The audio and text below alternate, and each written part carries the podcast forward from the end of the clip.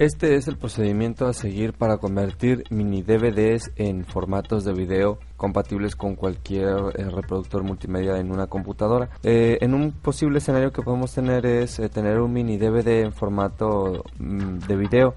son dos formatos diferentes los que usan comúnmente estas cámaras que usan los mini DVDs, que es el formato de video y el formato de video VR. En nuestro escenario vamos a suponer que tenemos un mini DVD de formato de video. Antes que nada es necesario saber que necesitamos un programa que se llama DVD Fab.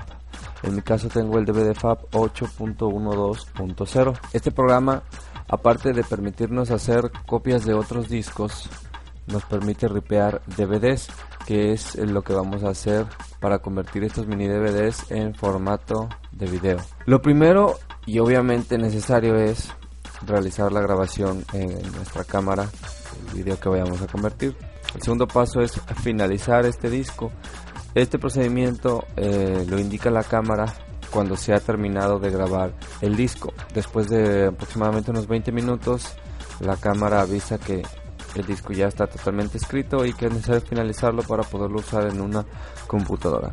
En mi caso no es posible exportar los videos directamente desde la cámara a un formato reconocible de Windows al conectarla mediante cable USB. Este, esta característica no está disponible. Es una cámara Samsung DC163. En mi caso, esa opción no está disponible.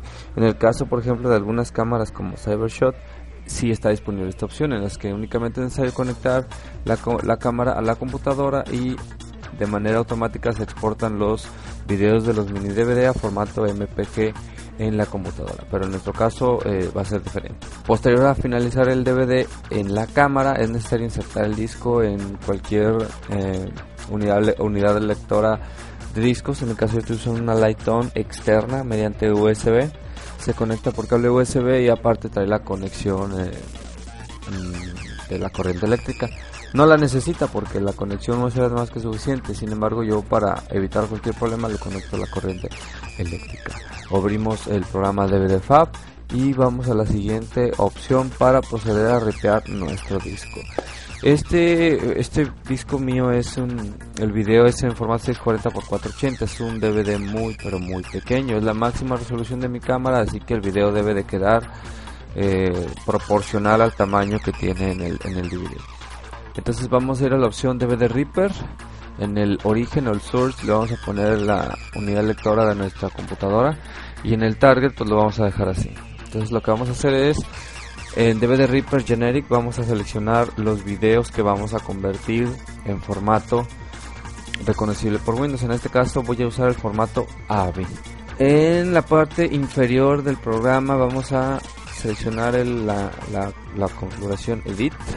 Y ahí vamos a a cambiar únicamente los siguientes ajustes.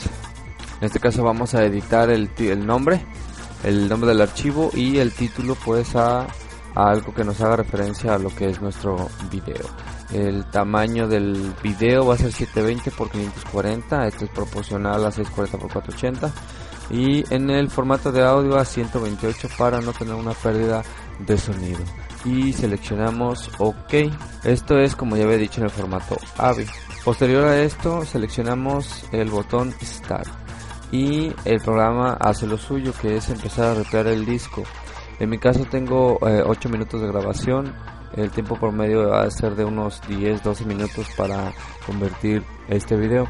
Como había dicho anteriormente, en las cámaras Sony Cybershot este procedimiento es totalmente obsoleto. En las cámaras Cybershot exportan el video directamente a un formato AVI o MPG a la computadora y de muchísima mejor calidad. En el caso de la cámara Samsung no está disponible esta característica, entonces es necesario ripear el disco.